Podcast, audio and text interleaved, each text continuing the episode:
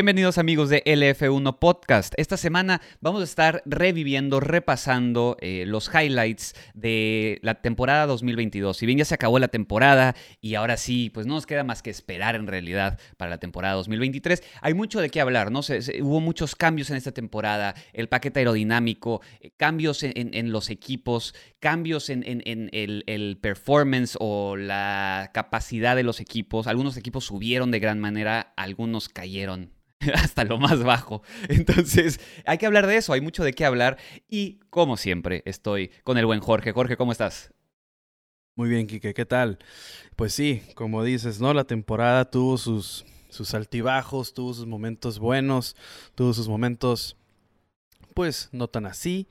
Pero empezamos el 2022 con incógnitas, ¿no? Con incertidumbres, con este nuevo paquete aerodinámico no sabíamos, prometía mucho, pero la Fórmula 1 promete mucho a veces y a veces no nos, no nos entrega todo lo que dice, pero empezó, empezó bien eh, e, esa carrera inicial en Bahrein.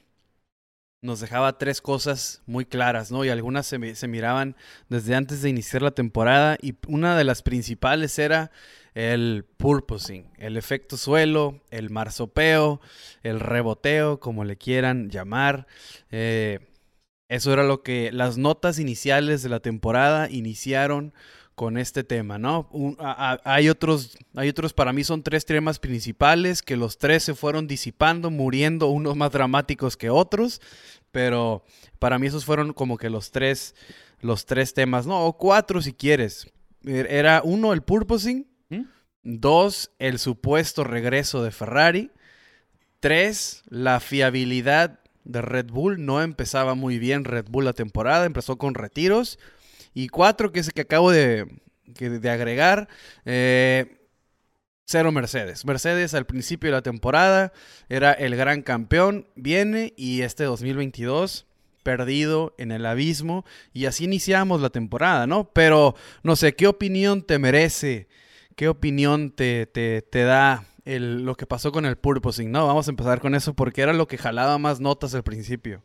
Sí, hay que, hay que recordar que no se había visto este efecto, ¿no? De, de, de vibraciones en el carro por el suelo, justamente Creo que fue como a finales de los 70, si mal no recuerdo, cuando sucedió eso, ¿no? Cuando se presentó a la Fórmula 1 por primera vez el, el, marsopeo, el purposing, y justamente por el suelo, ¿no? Hace un chupón, entonces eh, tienes, eh, digamos, eh, downforce de más, entonces empieza a rebotar el carro. Hay que recordar que los más afectados eran Mercedes, Ferrari y otros equipos, ¿no? Pero digamos, de los, de los grandes equipos, Ferrari, y Mercedes están teniendo muchísimos problemas y fue toda una controversia, ¿no? Bueno, no controversia, pero fue todo un tema más bien. Fue todo un tema al inicio de temporada y cómo lo van a ayudar. Hay que recordar la fórmula que se eh, sacó la Fórmula 1, que nunca sé si se, si se usó o no, porque justamente de repente ya no escuchamos nada, ¿verdad? Estábamos hacía media temporada, todavía había problemas, estaba la, FIA tratando de sacar una solución para que los pilotos no sufrieran tanto impacto en, la espina dorsal, que ese era el gran problema, ¿no? No que el carro fuera inestable, sino que los pilotos estaban físicamente desgastándose mucho y estaban teniendo cierto daño en, la columna, ¿no? Por el impacto. Así que a mí se me hizo muy curioso que de repente, como, como bien me, me hiciste notar, Jorge, de repente no se escuchó nada, nada, nada, nada. Eh, y en, gran parte yo creo porque sí se solucionó, aunque no dudo que seguían trabajando con ellos los equipos a final de temporada, pero ya no era lo que fue inicio de temporada.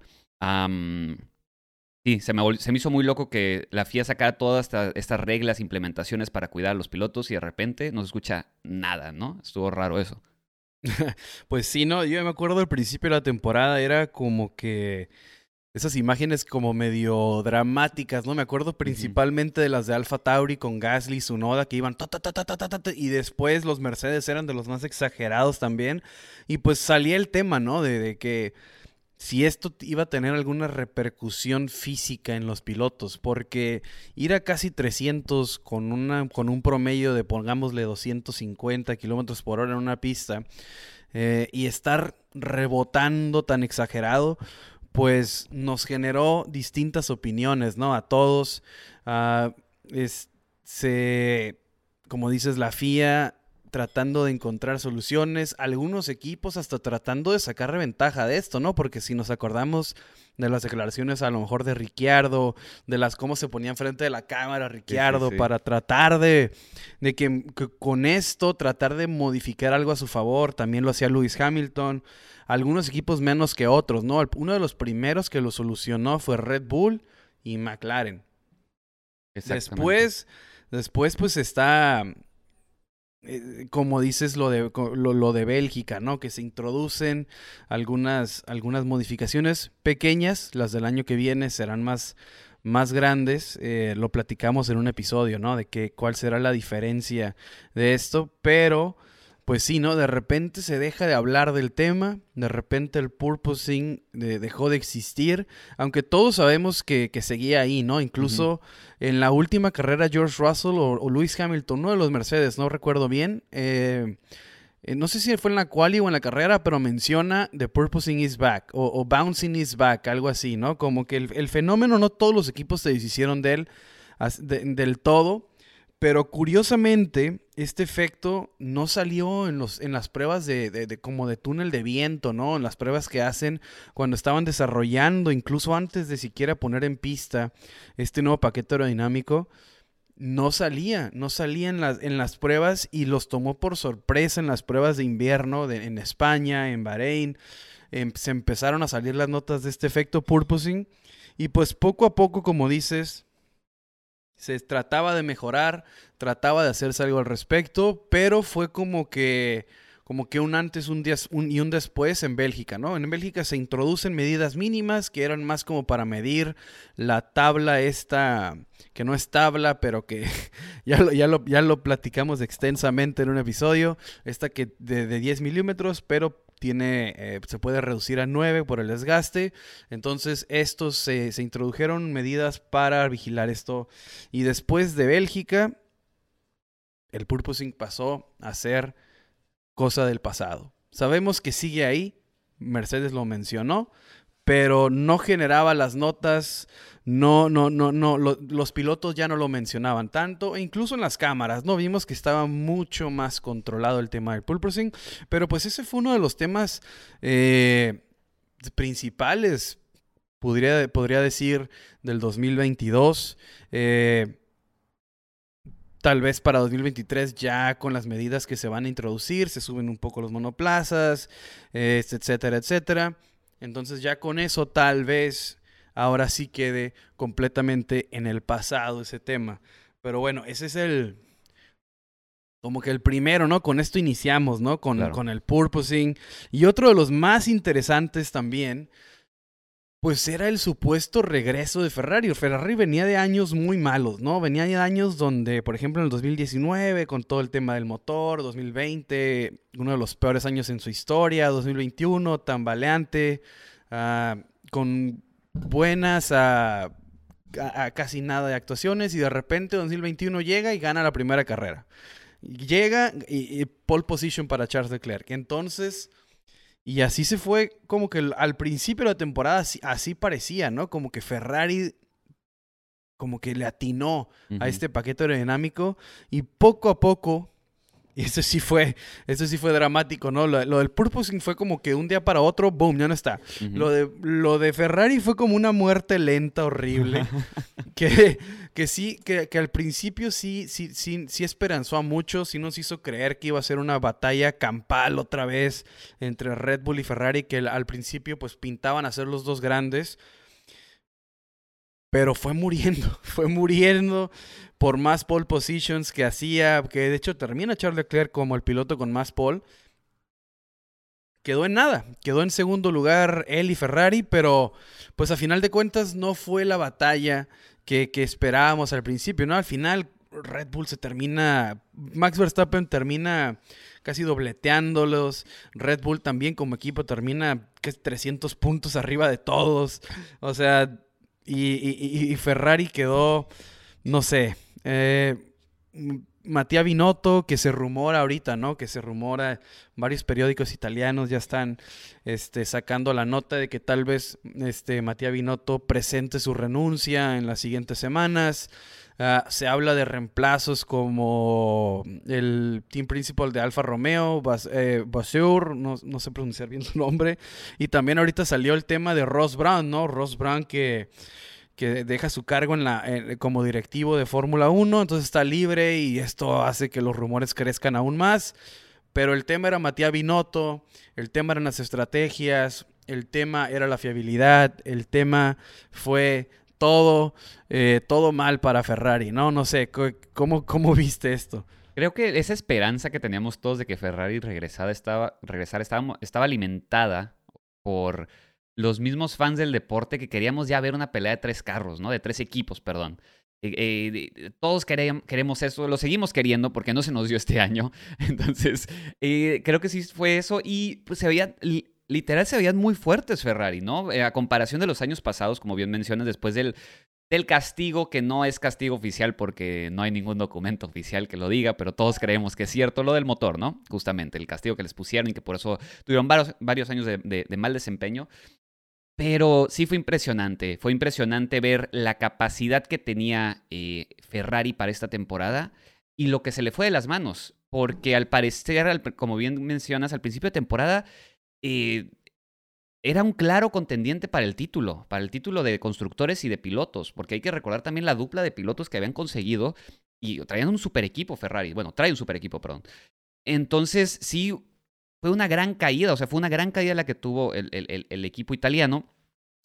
Pero dentro de lo que cabe, cosas buenas, ¿no? También. Hay, que, ver que sí fue un paso para, arriba, fue un, paso, fue un paso de mejora para el equipo. Eh, es como que ya dejaron atrás el problema este del motor, que tuvieron varios años, pero hay mucho trabajo que hacer. Hay mucho trabajo que hacer porque Red Bull sí los dejó, los evidenció feo. Feo, y más porque también evidenció las fallas que tienen como equipo, ¿no? Deja tú el desarrollo del carro y, la fiabilidad del carro. Creo que yo me, con lo que más me quedo de Ferrari esta temporada fue justamente las malas decisiones de estrategia, los malos pit stops, eh, el, la mala manera de llevar a los pilotos. Todo eso fue, fue un rollo, fue un rollo que tuvo Ferrari, ¿no? Toda la temporada. Y eso no se arregla eh, de la noche a la mañana. Ya, ya, lo he dicho muchas veces, este es un problema que tiene como institución Ferrari y que a ver cómo lo resuelve, a ver si con los rumores ¿no? de que Binotto se sale a ver qué hacen, a ver, pues a ver qué sucede, pero, pero sí. Y, y, eso es como que lo más normal tal vez, ¿no? En un equipo cuando falla, pues digamos, en diferentes zonas, pues tiendes a cortar la cabeza de el director técnico, en este caso Matías Binotto, pero digo, hay como dices, hay muchos positivos que se tendría que llevar Ferrari. Una es que tiene un, monoplaza competitivo. El F175, muchos errores hubo, sí, pero es competitivo. Y el, el número de pole positions es, es, evidencia, es testimonio de eso, ¿no? Ah, se puede llevar positivo también, que tiene, como dices, tiene una dupla eh, posiblemente de las mejores eh, en la Fórmula 1, Charles Leclerc y Carlos Sainz son dos super pilotos. Esta temporada sí sacó a relucir cosas que les hace falta, ¿no? Como pilotos, cosas que en las que tienen que crecer, porque es la primera temporada en la que ambos pues estaban compitiendo por algo más que por quedar en segundo lugar o, tercer lugar de constructores, y entonces, pues se les puso el spotlight, se les puso la luz y fallaron en ocasiones. Y, eh, o sea, Ferrari falló en ocasiones, pero en ocasiones fueron los mismos pilotos, ¿no? como Leclerc en Francia. Exactamente, o sea... Como, como Sainz falló, perdón, en, en, en, en otras, en, pues, en Imola fue Ricciardo que lo sacó, pero en, en, Austria fue fallo de, de, de motor, pero no, no recuerdo no recuerdo bien cuál fue, pero este Carlos Sainz también le decían el Gravas ya, ¿no? O sea, Crashlitos también se le quedó. Crashlitos. o sea, hubo ocasiones en que los dos pilotos eh, también no ayudaron a la reputación o a lo que venía siendo la temporada de Ferrari. Sí hubo highlights, ¿no? Hubo, por ejemplo, la primera, la primera carrera eh, la primera victoria más bien de Carlos Sainz, las pole position de Charles Leclerc, eh, hubo muchos positivos y creo que se tiene que quedar Ferrari con eso. Creo que queda en evidencia, ¿no? Que Matías Binotto es un excelente ingeniero, porque la carrera de Matías Binotto como, como director del equipo, pues tal vez no vaya a trascender en la historia, ¿Mm? pero lo que hace como ingeniero sí, que eso sí creo que, que queda en evidencia de que como ingeniero de Fórmula 1 es, es inigualable Matías Binotto, y si Ferrari termina por deshacerse de él, no te extrañe verlo como con Red Bull, hasta con Aston Martin, ¿no? Porque Lawrence Stroll yo creo que va a ser uno de los primeros en lo que, que- que lo va a querer, Claro. porque las capacidades de, de, de, de Matías Binotto, acuérdate cuando Matías Binotto en el 2021 decide como dar un paso atrás y no estar en tantas carreras y, y quedarse más en la fábrica, y en 2022 llegan con esto. Sí, sí, sí. Entonces, Matías Binotto es, es, es, es- persona de Fórmula 1, ¿no? O sea, eso no, no hay duda. Tal vez el cargo en el que estuvo no fue, no, no, no, no, no saca sus fortalezas, pero definitivamente es un, es, es, es un excelente ingeniero de Fórmula 1. Ah, De alguna ot- otra manera, ya sea Ferrari o algún otro equipo, pero lo vamos a seguir viendo porque es demasiado talentoso. Pero, pues sí, Hay que, hay, Ferrari. que, hay que recordar también, justo, eh, hay que agregarle eso que dices de Matías Binotto, el, el diseño de los pods de Ferrari. Eso fue, nadie había hecho eso esta temporada. Fue el primer equipo que hizo ese diseño. Aston Martin creo que lo adoptó, ¿no? Después. Pero ese diseño todos lo vimos y dijimos, ¿qué onda con ese diseño de sidepods? No, no nos hacía sentido y ahí tienes el resultado. Salió un carro súper competitivo. Entonces, para darle más puntos a, a- a Binotto como, y el equipo de ingenieros, ¿no? Sí, y fue, fue Haas, ¿no? Fue Haas quien, Ah, lo, fue Haas, quien lo perdón. adoptó. Sí, sí, sí, sí. Porque Aston Martin creo que adoptó el de Red Bull. Mm, cierto, cierto. Así que le decían el Red Bull verde. a- Sí, sí, sí. Aston Martin. unas carreras ya adentro cambió todo el diseño del carro, ¿no? Sí, pero, pero, pero Haas, Haas, Haas adopta el modelo de Ferrari, ¿no? Y- está bien porque el Ferrari termina siendo un, un- un gran monoplaza. El, el F175 sí tuvo muchos, muchos errores. Eh, la temporada de Ferrari, si va a quedar marcada por algo este 2022, es por los errores causados y er- errores pues que no, que no se puede hacer nada, ¿no? Cuando falla, por ejemplo, en Austria, ¿no? Que se le quema el motor. Mm, Ah, Charles Leclerc también tuvo muchos fallos mecánicos. ¿Te, te acuerdas en Francia ese famoso... Bueno, antes de Francia, una carrera que el, que el acelerador no servía. sí. Creo que fue Austria, ¿no? Que termina la carrera Leclerc quejándose del acelerador que. Que, que no daba... que no podía dejar de acelerar. Sí, sí, sí. O sea, errores, errorcitos, errorzotes, pero la, la- la- la temporada de Ferrari no, no, no pudo ser limpia, ¿no? De- de- eh, inició bien, inició dando buenas notas y poco a poco fue, fue, fue, fue una muerte lenta bastante, bastante fea. Eh, lo que sí tiene que cambiar, ahorita hablamos de lo positivo, lo que sí tiene que cambiar definitivamente es el equipo de estrategia. Quien sea eh, que es pues eh, no es una sola persona ahí, ¿eh? No, no, no, no, por eso no voy a dar como que nombres en específico. El equipo en general de estrategia de Ferrari tiene que eh, replantearse bien si quiere seguir trabajando en Fórmula 1. O, o- o- o- o quien sea que se quede al mando de Ferrari, si van a sacar a Matías Binotto y llega alguien más, una de las, de los, ¿cómo se puede decir? De las acciones más contundentes que puede hacer es decirle a este equipo, ¿sabes qué? Muchas gracias, pero aquí estamos para ganar. Necesitamos cambiar esto. Sí, sí, Ahí sí. te digo, el positivo, el monoplaza, el motor, eh, los pilotos, todo eso se puede evolucionar y se pueden conseguir Exacto. cosas grandes. El equipo de estrategia se tiene que ir. Se tiene que ir. Y, y- y- y el equipo de pit stop, los mecánicos, te la va, te la voy. O sea, no hubo tantos errores. Sí hubo pit stops lentos, pero ¿qué equipo no tuvo pit stop Sí, lentos? claro, no, claro. no puedes, no puedes despedir a alguien por algo que le pasa a todos los equipos. El equipo de estrategia sí definitivamente eso te gana o pierde campeonatos y lo acabamos de ver. Y definitivamente se tiene que ir en Ferrari ese equipo, tiene que haber una reestructuración si realmente, ¿no? Si son serios, si, si quien sea que llegue por y ya está, bueno, todavía no se va Binotto, pero ya estamos diciendo que el nuevo que llegue pues tendrá que ser un poco más serio en ese tema, tendrá que reestructurar todo esto y tal vez no no no no no es el equipo completo, tal vez son tres, cuatro cabezas ahí que son las que están contaminando el ambiente, no sé qué es lo que pasó, pero no salió y pues Sí, reestructurar, ¿no? Ese es el punto, es reestructurar el equipo de, de- el equipo de estrategias. Oye, Ferrari fue el equipo que salió con tres llantas al pit stop. Sí. O sea, cosas así. Te Sí, digo. sí, es, y es que eso es estrategia y, de- y eso es de gestión en realidad, como dices. No es el monoplaza, no son los pilotos. O sea, esa chamba ya se hizo. El problema ese, ese es, es interno, ¿no? Ese es, es el factor humano, al final de cuentas. Y sí, porque, o sea, Ferrari no iba a ganar Esta temporada, el campeonato de No, no, constructores. no. Pero pudo haber sido una pelea mucho más cercana. Eh, Charles Leclerc pudo haber sido el segundo lugar mucho más fácil. Eh, acuérdate del stop inventing, ¿no? Eso que hacen en Silverstone es imperdonable para Ferrari. Eh, lo que pasa en Mónaco también es imperdonable para Ferrari. El mismo problema que menciono, ¿no? De, de- de Austria, del, del acelerador. O sea, fallas así que mantuvieron atrás y atrás, atrás al Charles Leclerc. Te digo, al final tuvimos una, una batalla cerrada por el segundo lugar, pero si Ferrari hubiera corregido errores que, que eran dejarse de la, de la estrategia Z, de la estrategia H, todas esas, ¿sabes? cada carrera tenían como 70 estrategias, digo, Sí, sí, no, sí. o sea, si, si Ferrari hubiera mejorado en ese tipo de aspectos, ni hubiéramos platicado tanto del segundo lugar. Hubiera Exacto. sido Charles Leclerc de calles ese segundo lugar. Porque los puntos que consiguió Sergio, pues en realidad, ¿qué tanto pudo haber cambiado? O sea, sí, lo de Max Verstappen al final de la temporada, ah, muy mal y lo que quieras, pero de no ser por los errores de Ferrari, ni cerca hubiera estado Checo, ¿eh? y eso es algo que no se menciona.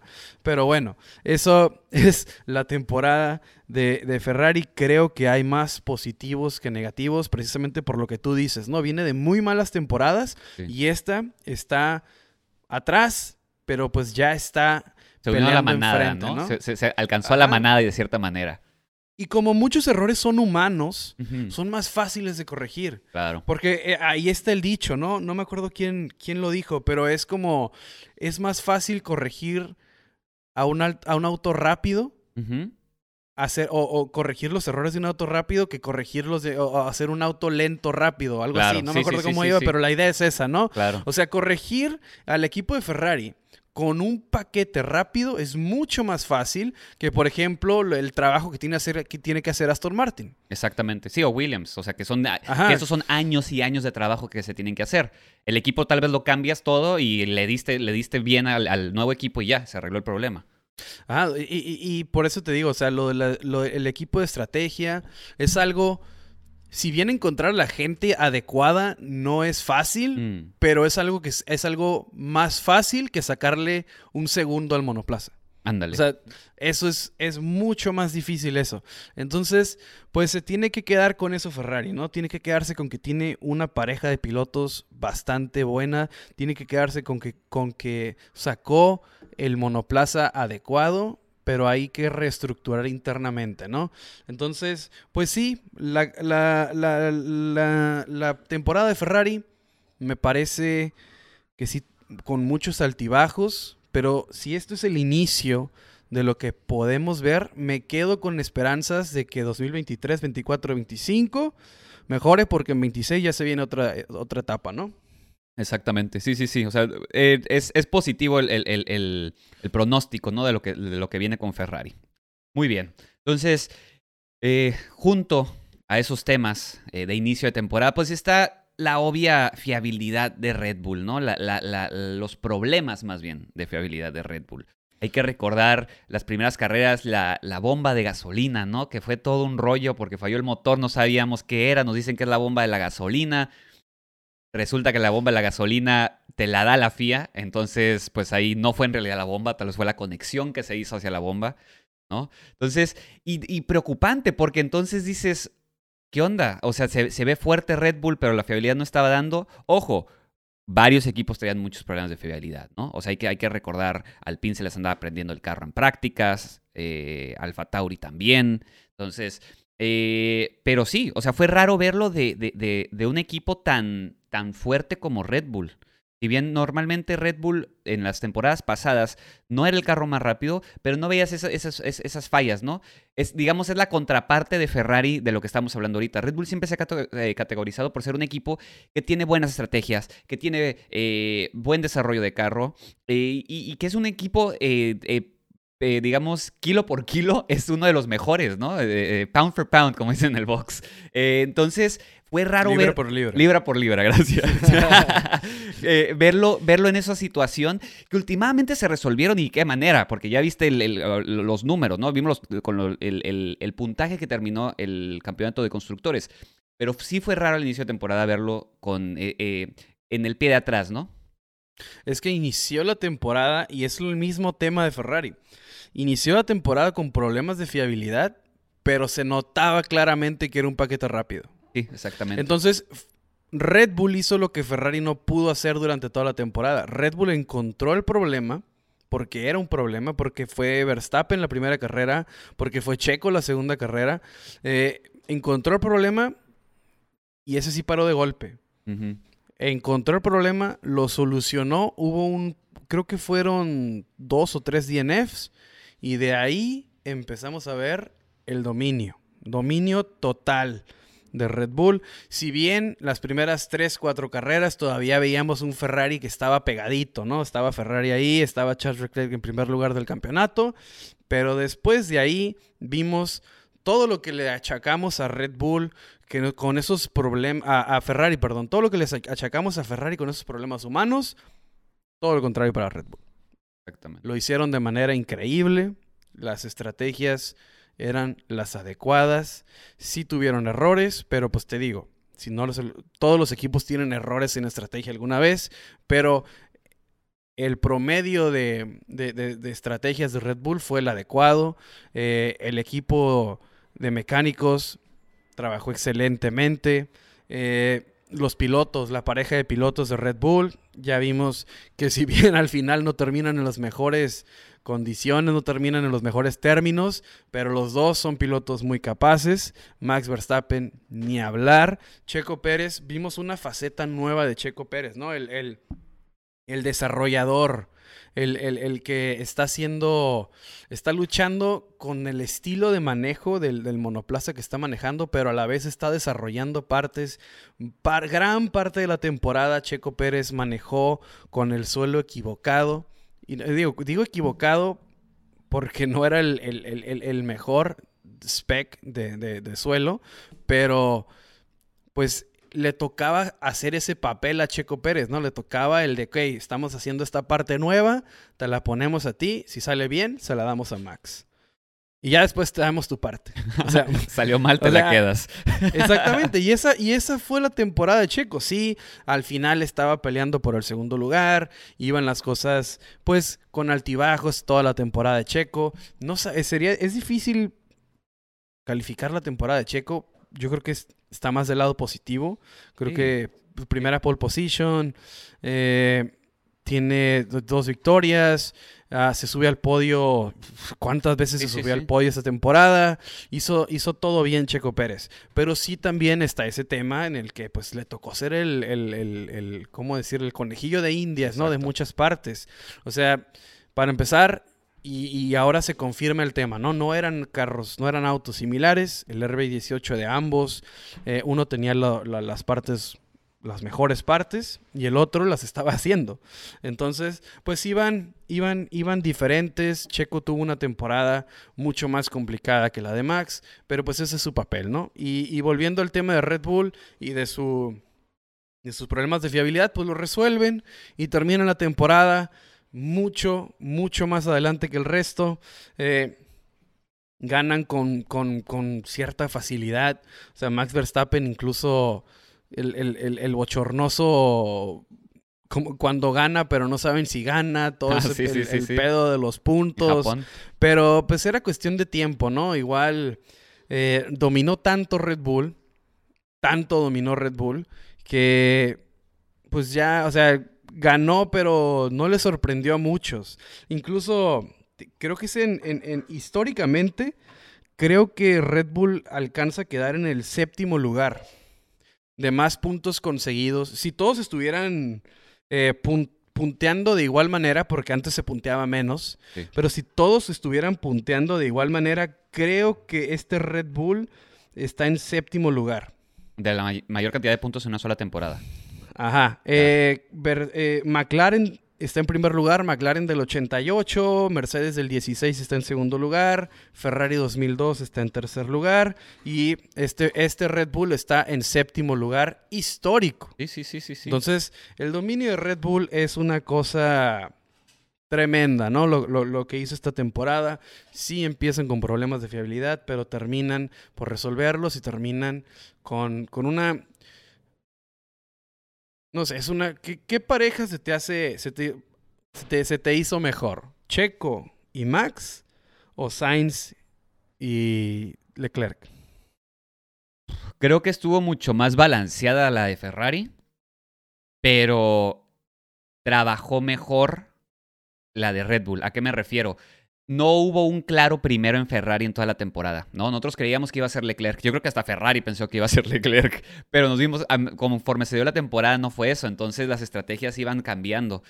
En Red Bull, en contraparte, siempre supimos que era un equipo de Max y que iban a ser estrategias de Max, pero Checo siempre puso de su parte. O sea, hay que ser honestos. Checo siempre puso de su parte, siempre hizo lo que le cor- correspondía. Lo que decías, le tocó la mano de ser el- el- el conejillo de Indias y lo hizo de sobremanera. Por eso pudieron agarrar ese carro tan dominante. Tuvo que ser el sacrificio para los dioses de la velocidad Checo esta temporada. Entonces, eh, creo, creo que fue mejor la dupla de Red Bull en ese aspecto. No, no estoy diciendo que fue la más justa, ni a la que a mí me hubiera gustado ser parte de, ¿no? Pero creo que fue la mejor porque te dio los resultados que querías. Bueno, si eres Max, si quieres estar en Sí, no, sí, claro. Pero sí, yo, yo también creo que la mejor, la mejor dupla definitivamente tiene que ser la de Red Bull. Creo que a salvo hasta las últimas dos carreras, Claro.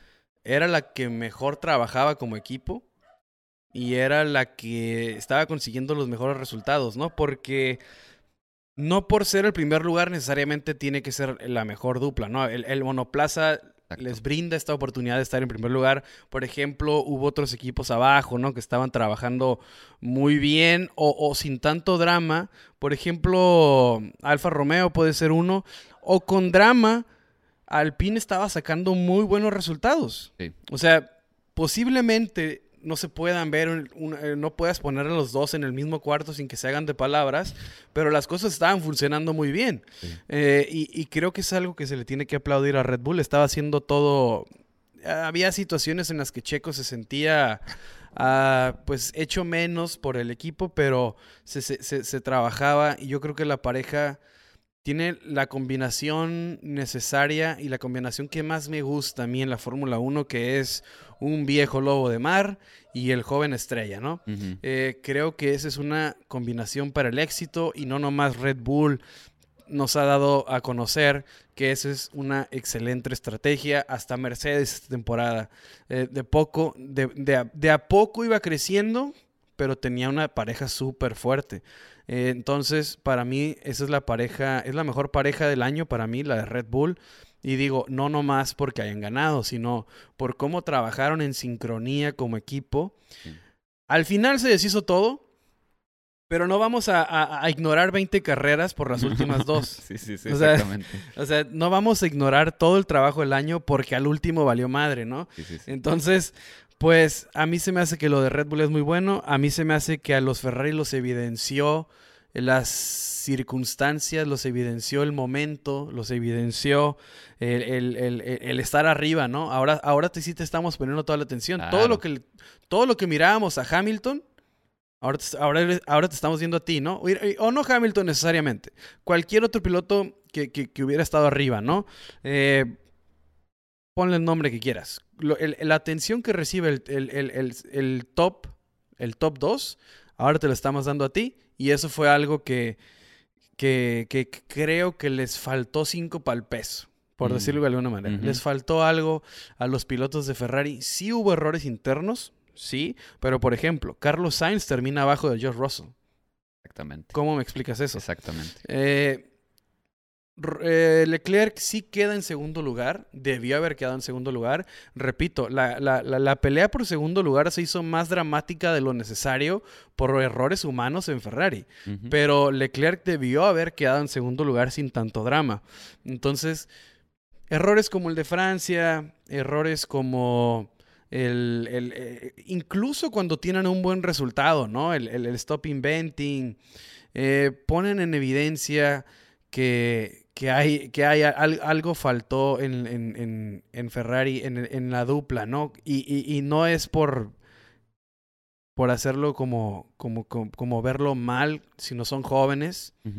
No todos pueden ser Verstappen. No todos pueden madurar. Bueno, y, no es madurar rápido, ¿no? Porque Verstappen tiene como 15 años en la Fórmula 1 ya. Lo que pasa es que está, lo que pasa es que entró muy joven, pero les hace, les, les hace falta dar ese, ese pasito, ese pasito extra, ¿no? Ese pasito de maduración, para de madurar y llevar mejor las situaciones cuando, cuando se presentan. Entonces creo que el 2023 con este paquete aerodinámico pinta mucho mejor para Ferrari si arreglan los problemas internos que hay. Exactamente, sí, definitivamente. Digo, terminamos hablando de Ferrari otra vez, pero pues va junto con pegado, ¿no? No, definitivamente. y Ferrari. No, y creo que, creo que también Mercedes se puede meter ahí en la mezcla, ¿no? O sea, justamente hay que hablar de Mercedes, porque son, son es que son las tres cabezas del deporte eh, por, por ahora. Son los que queremos que estén peleando por el campeonato.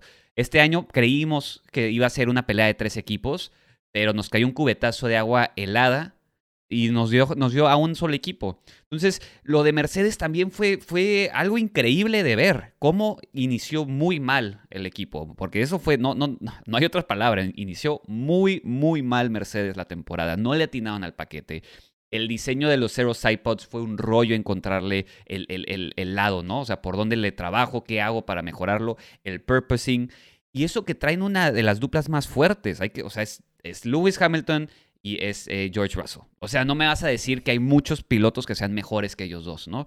Entonces, eh, fue, fue algo increíble de ver en Mercedes, porque también hay que recordar que Hamilton nos tuvo hasta las últimas semanas antes de prácticas sin confirmar su asistencia a la, a la temporada 2022.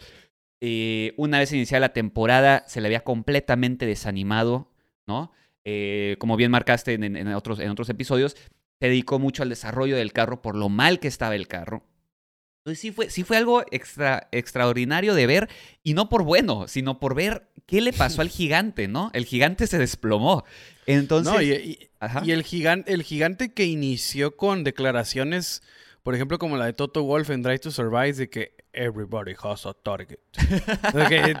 y, o Hamilton en la entrevista, en la presentación del, del W13 que dice our team doesn't make mistakes. Sí, sí, sí. O sea, o sea empezaron con ese tipo de cosas y luego empieza la temporada y están en media tabla. Exactamente. Entonces, sí, bastante, bastante rara la temporada de Mercedes. Sí, sí, sí. Pero mira, lo bueno de Mercedes es que lo arreglaron. De cierta manera lo arreglaron al final. Tal vez no lo arreglaron al punto donde querían, pero están en un lugar en el que se ve prometedor el siguiente año. Eh, que esa siempre ha sido la gran fortaleza de Mercedes. Es como equipo está súper sólido Mercedes. O sea, como una institución, como estrategas, como desarrollo de auto, normalmente le atinan muy bien. Este año fue un asterisco en el desarrollo del carro. Pero las estrategias y todo eso siempre lo han hecho muy bien. Y saben manejar muy bien a sus pilotos. Entonces, creo que, que lo que pinta para Mercedes el siguiente año es muy positivo. Y tal vez, tal vez aprendieron algo. O sea, tal vez, ah, tal vez este año fue año de aprender de qué cosas no hacer para el desarrollo del auto. Y, y, Mercedes, lo más importante que, que, creo que con lo que termina la temporada, voy a empezar por cómo termina, es que termina dando una noticia que dice que hace como una como que reconociendo todo lo que salió mal y le dice The Table of Doom. Así le puso al título de, de, de, la métrica que sacó durante toda la temporada, le puso Table of Doom. Entonces, por lo menos podemos sacar que reconocen todo lo que salió mal. Y eso es lo más importante, ¿no? Porque si terminas la temporada y no sabes en qué las zurraste. Exactamente. Entonces estamos perdidos. Estamos perdidos. Y es algo, por ejemplo, como en donde está Williams. Williams todas las temporadas termina mal y, ninguna temporada empieza diciendo vamos a regresar, ¿no? Como que siempre son muy reservados en sus declaraciones y, están en el hoyo Williams. Pero por lo menos ahora nos dice Red Bull, una cosa es lo que nos dice, ¿no? Ya esperaremos al año que viene a ver cómo, cómo regresan, pero por lo menos dice Red Bull y hasta nombre le pone Table of Doom a, toda la métrica, a todos los datos que saca, eh, reconociendo dónde se falló, porque ese es otro del gran tema, ¿no? De la temporada y donde inicia. A Red Bull, eh, Mercedes empieza abajo. Ese W13, para empezar, desde el diseño del monoplaza, desde el diseño del W13 con ese cero iPod, eh, empieza a levantar, como que levanta, levanta cejas, ¿no? De, atrae miradas, es un diseño completamente fuera de lo normal. Creo que es la primera vez que sale un monoplaza eh, con unos sidepods tan reducidos. Entonces desde ahí como que empiezas a ver como que a ver qué, qué trae, qué trae este Mercedes, ¿no? Porque no sé si te acuerdas que las primeras fotografías del W13 tenían unos sidepods normales. Y cuando lo presentan por segunda vez, ahora tiene este, este diseño cero iPod, ¿no? Entonces desde ahí empiezas a ver que no se decidían por qué en, Mercedes. Sale este W13 sin iPods y empieza con errores graves, ¿no? Y, a que, no, bueno, no errores, con, con, con condiciones graves, ¿no? Una, la velocidad punta. Nunca encontró velocidad punta hasta el Gran Premio de México y eso fue beneficiado mucho por la altura. Por la altura y las condiciones del, W13 le beneficiaron en México, pero hasta México no encontró la solución a la velocidad punta, a la velocidad top. En esas trampas de velocidad, Mercedes siempre careció al resto de los equipos. Ese fue el primero. El otro, el reboteo. Mercedes fue uno de los ejemplos de purposing durante toda la temporada. Ahorita lo mencionábamos, ¿no? Mercedes lo hizo mal, mal, mal, mal. El, diseño.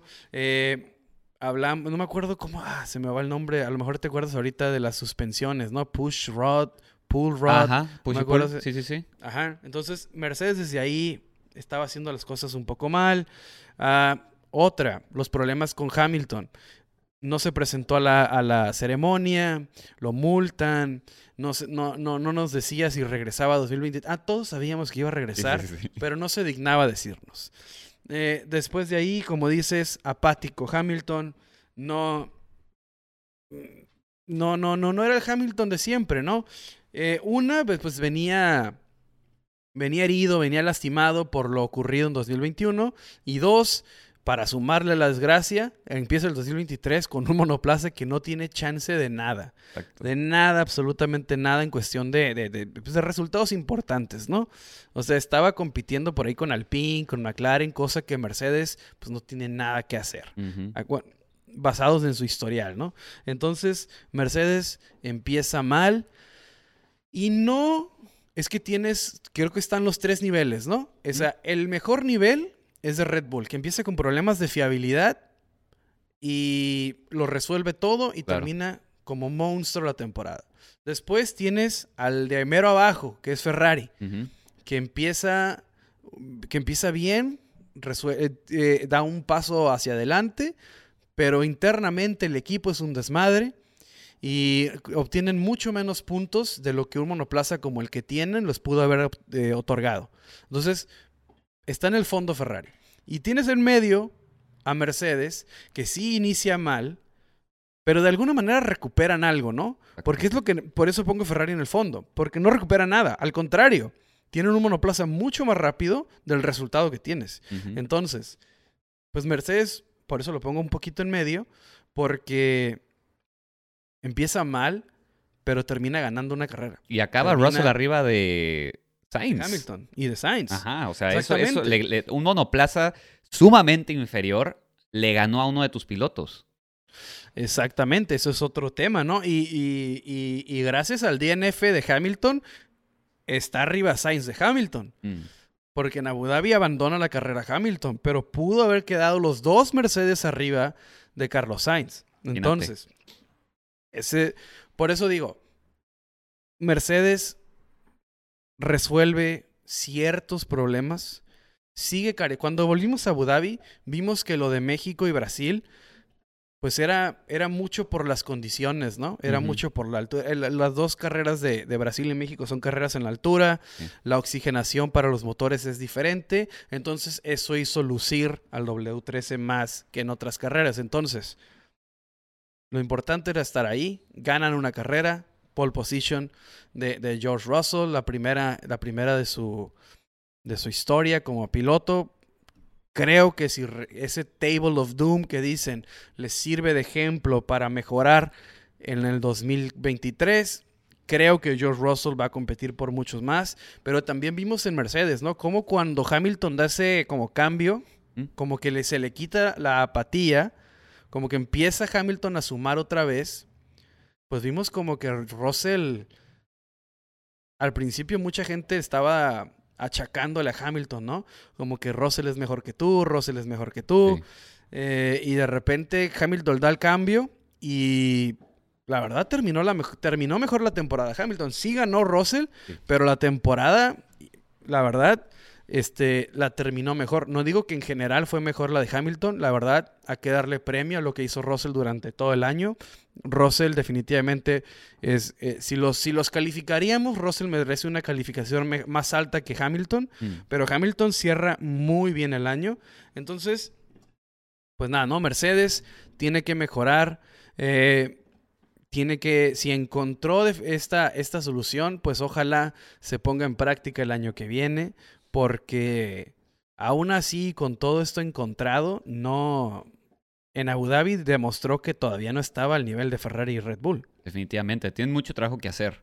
Pero, como dices, parece que ya saben cuál es el trabajo que tienen que hacer, ¿no? A, diferencia de otros equipos que no saben ni dónde está el problema. Ahí sí te quiero ver que le atines en cuatro meses de descanso y soluciones todo.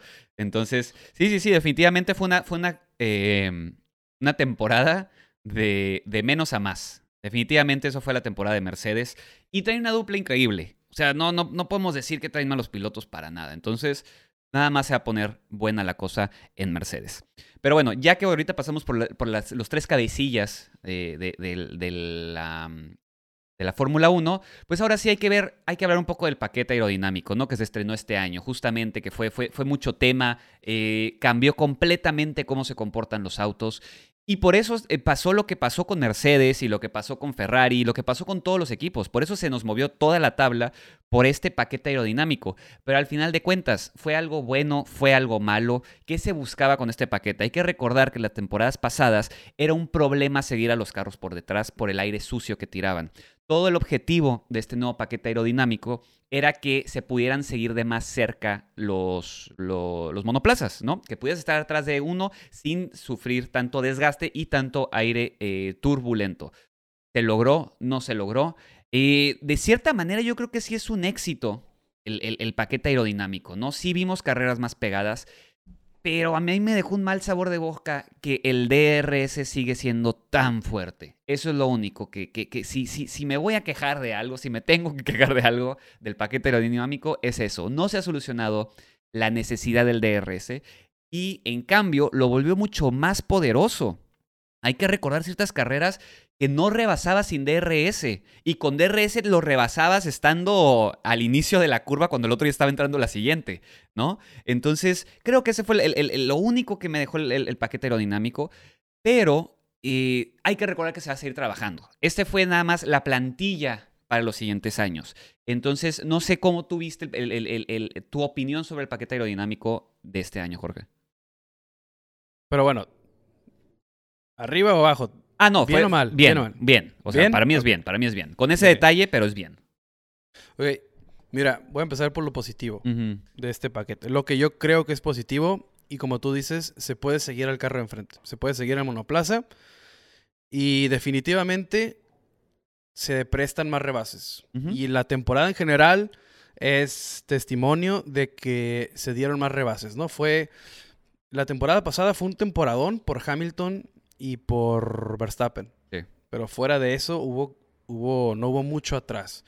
Eh, esta temporada sí hubo más por el, por el éxito del paquete aerodinámico que ojalá siga mejorando. Entonces, eso para mí es, un, es una palomita en lo que se en lo que trata de hacer, en lo que apuesta la Fórmula 1. Eh, a lo mejor se me ocurre otro, otra cosa a favor. Pero ahorita voy con lo que no me gustó. No se puede correr en la lluvia. Nada. O no se puede correr mucho en la lluvia. Y parte de que no se pueda correr en la lluvia es este paquete aerodinámico. Es lo mismo que favorece el rebase y lo mismo que, que, que facilita que se acerque el monoplaza en condiciones ideales para rebasar es lo que no te permite ver en condiciones mojadas. Mm. Porque el aire lo sube tanto o, o crea un efecto con la lluvia tan... Eh, ¿cómo, ¿cómo, se puede Adverso, decir? ¿no? Eh, Al que buscan. Tan adverso al que viene atrás que es mucho más difícil, al, al punto de que nadie quiere usar las- los neumáticos azules. Arroja tanta agua que no se puede ver. O sea, nunca se ha podido ver mucho, pero están al punto ahorita los pilotos de que se... a- Acuérdate del, Gran Premio de Japón, se tuvo, se tuvo que hacer un desmadre para a- empezar a... a- a, pues a, ver si se iniciaba la carrera, al punto de que para 2023 quizás, ya ves que cuando está lloviendo, pues sale el, el- el carro de, de seguridad, sale a dar vueltas para ver las condiciones de la pista. Pues es tan no efectivo, o tan o- la, la data que arroja no es tan, tan, tan importante para los equipos, que se está planeando que se den vueltas, en, que los monoplazas den, den dos, tres vueltas y ahí se juzgue, ¿se corre o no? O sea, en vez de sacar un carro de seguridad, van a salir ellos a dar tres vueltas. Y de plano para ver si pueden o no. Ajá. O sea, y, y me imagino que se les va a poder poner, reponer el combustible. Porque Claro. no van a contar como, no van a contar como vueltas del gran premio. Eso ese es todo el punto, ¿no? Vamos a salir, vamos a ver, a ver si se puede, regresamos, si se puede, salimos otra vez, pero me imagino que se repondrá el, repondrá el combustible. Eso es para mí es un negativo de la temporada. Claro. Eh, no se puede correr en la lluvia. Otro negativo, demasiado grandes, demasiado pesados. Demasiado grandes, demasiado pesados. Son las dimensiones. El monoplaza cada vez es, es- es- gigante este monoplaza y está haciendo obsoletas a pistas como Mónaco. eh, está haciendo que no se dé mucho show. Por ejemplo, México es una carrera muy técnica. O sea, es, es una pista, es un autódromo como tal, pero no hay suficiente pista en algunos, en algunos puntos para rebasar. Entonces, es demasiado grande, ¿no? Y hay otros ejemplos, ¿no? Pero para mí esos son los, los, do- los dos que más marcan, ¿no? Claro. O sea, Mónaco definitivamente, por ejemplo, sale un loco como Gasly y a veces Verstappen, a veces Checo se animaba y, y te hacían un gran rebase. Pero en general es demasiado, demasiado grande el monoplaza, muy lento, muy pesado y muy lento. Estábamos hablando de que en todas las pistas estaba dos segundos del récord del año pasado y el año pasado era más lento que el del, 21, del 20. Entonces, eh, muy grande, muy lento, muy pesado. Pero sé que lo rap- la velocidad mejorará. Sí, sí, sí. Sé, que la, la- sé que la velocidad va a mejorar. Lo que no sé si va a mejorar en un futuro cercano son las dimensiones. Claro. Sé que se tendrá que hacer más ligero, o por lo menos eso le apuesta a la Fórmula 1.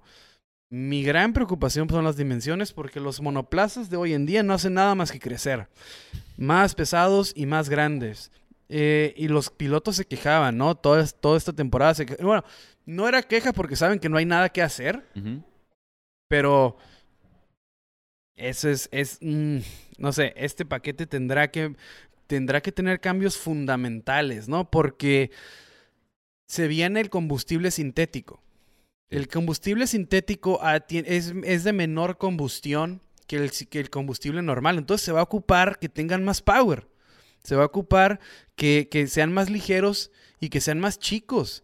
Porque si metes un, un- un combustible más lento que el combustible normal, imagínate en dónde vamos a quedar con esto, ¿no? Exacto. Entonces, definitivamente, si vas a meter o estás comprometido con las cero emisiones a 2030, dicen, y los monoplazas se siguen haciendo más grandes y más pesados, pues ¿cómo le vas a hacer? Claro. ¿Cómo le vas a hacer para no meterle combustible normal? Sí, la Fórmula Porque E va a vi- ser más rápida eventualmente. Exactamente, porque los monoplazas no hacen nada más que hacerse más grandes y más pesados. Entonces, ese es mi. Pues eso es lo que yo noté, ¿no? Con este paquete aerodinámico. O sea, sí funciona en lo que prometieron que iba a funcionar, que era el rebase. Pero en, el resto de los aspectos hay mucho que mejorar porque es muy grande, muy pesado y es más lento. Y el futuro, y menciono lo de lento porque el futuro pues nos están, nos están diciendo que, el combustible sintético, el combustible sintético y, y eso madre. Entonces, el combustible sintético es más lento que el de ahorita. Entonces, si haces los carros más grandes y más pesados y les pones un combustible más lento, pues ¿qué va a ser, qué va a ser de aquí a 10 años? 80% electricidad, 20% combustible sintético. Entonces nos se va a convertir la Fórmula en, eh, en Fórmula 1 en Fórmula E. ¿O cuál es el plan, no? O sea, si sigues haciendo los, los monoplazas más grandes, o sea, no sé. Sí, va a tener que ser un cambio fuerte, ¿no? Como, tal vez hasta que sacan el nuevo motor, ahí tiene que ser como una reestructuración completa del monoplaza, o sea, para justamente reducir su tamaño. O sea, sé que hay, por ejemplo, no hay nada concreto, son solamente rumores. Lo que platicábamos sobre la aerodinámica activa, que eso puede ayudar a reducir el tamaño e incrementar la, las las fuerzas con las que no se ocupen frenos tan grandes, por ejemplo, que la aerodinámica activa te ayuda a frenar como ahora hay muchos como muchos supercarros, ¿no? Como los Bugatti, los Pagani, que usan ese tipo de aerodinámica activa para frenar y así no tienes que tener un freno del tamaño de una llanta.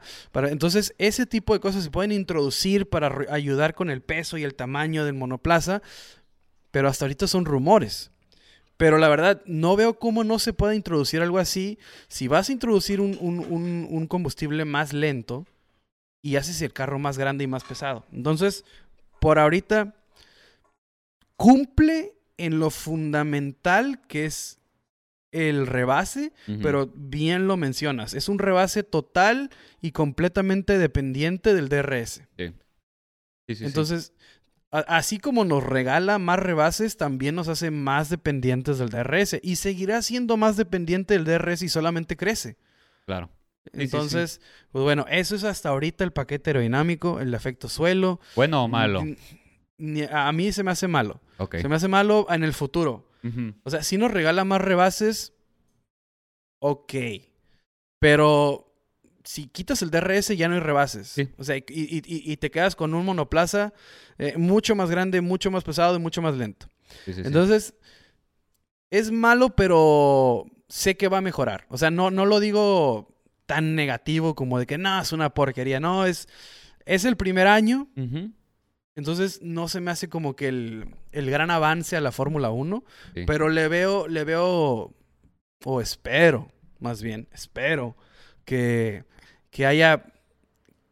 Es un buen lienzo, ¿no? Es un buen lienzo para empezar a trabajar. Es una, es una buena alternativa, pero necesitan trabajar mucho en ello pues la Fórmula 1 se va a casar con esto, ¿no? No, la, no va a dar marcha atrás la Fórmula 1 con esto. Ya invirtieron demasiado los equipos como para decirles como que, ah, volvemos a los alerones. Los alerones son los que dictan ahora la... De nuevo. Eh, de nuevo todo, ¿no? Porque ahora pues vimos alerones frontal y trasero mucho más simples. Claro. Acuérdate de los... De, ¿Cómo se llamaban? los alerones frontales y los que tenían al, alrededor del monoplaza. Sí, sí, sí, sí, sí todo el, parecían naves espaciales, ¿no? De todas las curvas que tenían. Entonces, hoy son monoplazas mucho más simples. Otro positivo es mucho más vistoso el monoplaza. Me gusta mucho más el, monoplaza 2022 que el 21, 20 y 19. Sí, sí, sí. Hay inigualables como por ejemplo 2008, 2007, para mí son los más bonitos, pero se me hace que estos se ven mejor que los últimos 5 o 6 años. Eso también es otro positivo, ¿no? Es una Fórmula 1 mucho más vistosa. Sí, más estética. Muy bien. Ok. Pues bueno, con eso estamos pasando un poco por los temas, ¿no? Los temas importantes que hubo durante la temporada 2022. Pero como bien decimos, hubo muchos cambios en, la, en los resultados esperados del año, ¿no? Hablando justamente de quién gana, quiénes son los tres fuertes, quiénes son los más débiles, todo ese tipo de cosas. Así que ahorita vamos a pasar a ver quién fue el gran perdedor y el gran ganador para eh, cada uno de nosotros en esta temporada. Y si quieres empezamos con el gran perdedor, Jorge, te, doy el mío. Para mí, el gran perdedor, y me estoy basando en resultados y por la alineación que van a tener eh, ahora, Para mí tiene que ser eh, Alfa Tauri. Definitivamente Alfa Tauri cayó muchísimo. Hay que recordar que eh, temporada 2021 terminó en sexto lugar. Temporada 2022, noveno. O sea, está nada más enfrente de Williams, que no es un halago, hay que ser honestos, ya sabemos cómo está el rollo con Williams, no es un halago nada, ser el que acaba enfrente de ellos, Casca terminó por encima de ellos, para que se den una idea. Entonces, fue una gran caída de gracia de Alfa Tauri. ¿Y por qué digo la alineación? porque se quedan con Yuki Tsunoda para el siguiente año. No sabemos cómo le va a ir a Debris, no sabemos cómo se va a adaptar a la Fórmula 1. Entonces es como si tuviera una alineación de novatos de nuevo. Y tiene un carro muy, muy inferior al resto de la parrilla. Eh, vimos que tuvieron muchísimos problemas, vimos que la fiabilidad fue un rollo, el purposing, como bien lo decías, Jorge. Entonces, yo creo que el gran perdedor de esta temporada fue definitivamente Alfa Tauri para mí. Definitivamente, ¿eh? Alfa Tauri es uno de los, de los peores equipos, pero para mí el gran perdedor, perdedor es sin duda Ferrari. Ferrari no hay más que Ferrari. ¿Por qué? Por ejemplo, si vamos a catalogar el peor carro, y hablo de carro de personas normales como tú y yo, lo que compramos... Eh, eh, ¿qué considerarías? ¿Agarrarías una de esas marcas de países que no tienen muchos recursos? ¿O agarrarías el peor carro de una marca que tiene todos los recursos del mundo y te hace un cochinero? Entonces, por eso, por eso, porque Alfa Tauri no tiene ni la mitad de los recursos que tiene Ferrari. Eso es cierto, eso es muy cierto, sí, sí, sí. Entonces, eh, para mí, el hecho de tener un mono, el F175 sea tan rápido, el hecho de que Charles Leclerc tenga la mayor cantidad de pole positions en todo el año. Y terminas como terminó Ferrari, cometes los errores que cometió Ferrari. No, no, es el, es el, es el gran perdedor. Porque tenía mucho que ganar. Pudo haber hecho cosas mucho más importantes en todo el año. Eh, no estoy diciendo que Leclerc pudo terminar este arriba de Verstappen, pero pudo ser una pelea mucho más cerrada. El campeonato de constructores, ese sí pudo ser más cerrado para que veas. Si Ferrari se hubiera puesto y sacar la máxima cantidad de puntos que pudieron haber obtenido este Sainz y Leclerc, el campeonato de constructores tal vez pudo haber sido más cerrado porque al ellos dos ir mejor, pues obviamente iban a ser menos a Checo. Entonces los puntos de Red Bull se restan. Red Bull hubiera terminado con mucho menos puntos si Ferrari hubiera hecho las cosas bien. Entonces, para mí, el gran perdedor de esta temporada definitivamente es Ferrari porque es el equipo con más recursos, es el equipo eh, que tiene una alineación mucho mejor. Por ejemplo, no es por darte el contrario, Alfa Tauri. Es una alineación mucho mejor a Aston Martin, es una alineación mucho mejor a Haas, ni hablar de Williams, ¿no? O sea, tiene eh, un gran equipo, tiene los recursos para contratar a los mejores ingenieros del mundo, tiene a los dos mejores pilotos, no, no los dos mejores pilotos, de los, de los dos, de los dos de los mejores. pilotos, y nos da esto. Nos da esta temporada que sí tiene positivos, ya los mencionamos, sacó un gran monoplaza, pero eso le incrementa, eso, me, eso para mí eso le incrementa más al fracaso de la temporada. Ferrari es un gran perdedor desde hace años. Porque no ha mejorado en un, chingo de tiempo, sigue igual. Pero, por ejemplo, 2020 no lo puedes considerar el, el, gran perdedor porque sabías que tenían un castigo ahí, ¿no? sabías que no podían hacer nada, te estaban corriendo con una mano amarrada. Claro. Estaban. E, e, el, pleito con Betel era súper evidente. No, no había armonía. Entonces, pues te digo, o sea, cuando eliges el, el, peor carro del mundo. Te puedes ir, por ejemplo, con los rusos a con Lada, ¿no? Puede ser fácil, este es el peor. O puedes irte, por ejemplo, con, el, con el, la, marca, la marca más grande del mundo, Toyota, y, y, si te hacen un cochinero, pues ¿quién está peor? ¿El que tiene todos los recursos para hacerte un buen carro o el otro que casi no tiene nada? Claro. Entonces, eliges a Toyota, ¿no? Porque sí, sí, pues, sí, sí, con todo eso y me haces esta porquería, pues más o menos así, ah, por eso yo creo que Ferrari es el, es el, es el equipo que más pierde, porque tenía todo para hacer una, una temporada mucho más fuerte, tenía todo para que eh, Carlos Sainz, por ejemplo, no terminara abajo de, unos, de un Mercedes, eh, para que Carlos Sainz hubiera tenido que ser el que le peleara al tercer lugar a Checo Pérez. Y no fue así, o sea, Carlos Sainz termina muy abajo, eh, Charles Leclerc termina hasta la última carrera definiéndola con Checo, entonces para mí es el gran perdedor eh, Ferrari, ¿no? Por teniendo tanto y dándonos tan poco. Muy bien, muy bien. Ahora, dame tu gran ganador de la temporada. ¿Quién fue el, el que sobresalió, el que se mejoró esta temporada? Pues mira, no, no me voy a hacer bolas con esto. Para mí es muy fácil. Y creo que para la mayoría. En 2021 ganan el campeonato de pilotos y quedan cerca del campeonato de constructores. Y en 2022 se llevan todo de calles. No hay más. O sea, equipo, estrategia, motor, pilotos, todo lo hicieron bien. Eh, la verdad, o sea, pude, haberle pensado más, pero lo vi muy lógico. no hay para lo vi muy fácil. Ajá, o sea, la verdad para mí Red Bull es el equipo, es el equipo ganador, ganó todo. Eh, o sea, las carreras que Max ganaba como desde el 14, del 11. Eh, y también ganó, aunque no nos guste, ganó en tener a Checo ganó en tener un desarrollador, ganó en tener un, un, piloto que, que, se dedica al equipo y que se enoja, sí, que, que al final hizo comentarios, que, pues obviamente los iba a hacer, estaba enojado, pero también ganó en tener ese tipo de piloto, ¿no? Porque, o sea, Checo Pérez es, aunque no les guste a algunos, Checo Pérez es parte fundamental del éxito de Red Bull. Claro. Porque si Max Verstappen tiene ese monoplaza tan dominante, y aunque, no, aunque sea un pinche malagradecido, pues es gran parte a, Checo, ¿no? Entonces, pues le atina todo, le atina todo. Tiene sus, sus puntos malos, ¿no? Por ejemplo, pero son, son cosas tontas, son cosas así como los comentarios de Helmut Marco, ¿no? Que alguien póngale mute a Helmut Marco, pero pues cosas como esas, tontas, sencillas, no pasa nada. Pero en general el equipo es, es, es, el que se lleva todo para mí. Y no sé, para ti quién. Yo escogí otro equipo por el brinco que dio el equipo, ¿no? El, el, brinco de mejoría. Porque sí, obviamente, pues Red Bull fue el dominante, fue el papá de los pollitos. Nadie pudo hacer algo mejor que Red Bull. Entonces, Red Bull sí, definitivamente es uno de los mejores. Pero yo me fui con eh, Alfa Romeo.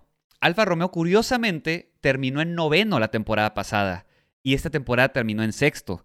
Dio cambio de lugar con, con Alfa Tauri tal cual, ¿eh? Tal cual intercambiaron lugares de la temporada pasada esta. Y porque sí, o sea, ve, ve, Show One Yu fue una gran adquisición para el equipo. Sigue siendo novato, sigue haciendo errores, pero trae un montón de billete, como dices. Y hizo, un buen, hizo una buena temporada. Eh, su primera temporada fue muy buena. Metió puntos, o sea, estuvo estuvo, sí, tuvo altibajos, pero es su primera temporada. Compárala con la de Sunoda, compárala con la de Schumacher, compárala con la de Mazepin. O sea, fue, fue una buena temporada de rookie para eh, Show.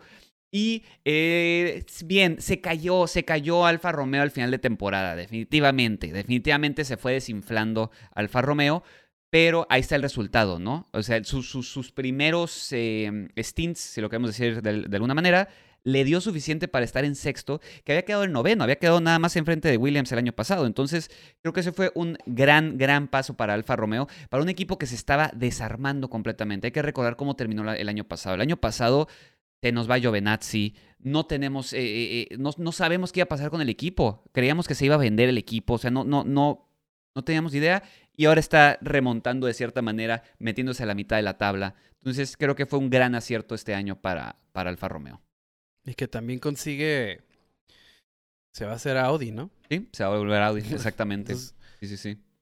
Entonces. Le, consiguió dinero de todos lados, consiguió inversión, consiguió desarrollo también importantísimo con, con Audi. Entonces. Sí, pues a, ver si él se anda peleando con, el, con Alpine y McLaren, ¿no? A ver si el siguiente año se puede meter a esa pelea. Y que le hizo falta, ¿no? A mí se me hizo que empezó muy bien. Ah, en, algunos momentos Bottas estaba peleando ahí con los Mercedes y se metían. Después se quedaron cortos en el desarrollo, pero pues son las carencias de los equipos así, ¿no? Exactamente. O sea, no le puedes achacar también el, quedarse atrás, porque pues en general es lo que pasa con los equipos chicos. Entonces, pues sí, ¿no? El, avance que dan, eh, el atinarle, porque también era el equipo que e, e, el, todos tenían problemas de peso. Ajá Menos Alfa Romeo. Fue el O sea, primero. desde el inicio, desde el inicio hicieron las cosas muy bien. Lo que pasa, pues es que equipos como Alfa Romeo, pues van a sufrir sí o sí por temas de dinero a lo largo de la temporada. Ya en el futuro, con toda la inversión que va a traer Joe, con lo del el trato con Audi y, lo que quieras, pues el futuro puede pintar diferente, ¿no? Pero pues, como dices, sí fue, sí fue un gran paso, sí, fu- sí fue un salto, ¿no? El que dio de calidad Alfa Romeo. Exactamente. Muy bien. Ba. Ahora sí, vámonos con mejor carrera y peor carrera. Échale. Mejor carrera sin duda, ¿no? Para mí no hay competencia. La que más nos hizo vibrar, pues fue la que le dio a Carlos Sainz su primera victoria a Silverstone. Ese en True Ghost Hamilton también, ¿no? Esa pelea que tenía Leclerc, el stop inventing. Eh, digo, no fue un highlight, pero también empezó de manera, o sea, con, con Wang Zhou hablando de Alfa Romeo, Sí. incrustado en la reja. Y después se reanuda la carrera. O sea, el Sucedió todo esa carrera, ¿no? Todo Silverstone sucedió. tuvo de todo. O sea, el- el- la orden absurda de Ferrari de deja 10 carros de separación con, con, con Leclerc, el stopping 20. O sea, tuvo de todo. Las peleas que, y- y que, que hubo en toda la parrilla. En toda la parrilla, porque Silverstone es una gran pista. Entonces, para mí, eh, Silverstone es la mejor carrera del año. Y, y- no, y, no, no es hacer más, menos perdón, a otras grandes carreras que hubo, pero Silverstone, la verdad, o sea, sí se la llevó. Sí, yo tengo que decir también Silverstone. O sea, sí fue muy evidente, fue la primera victoria de Sainz, fue...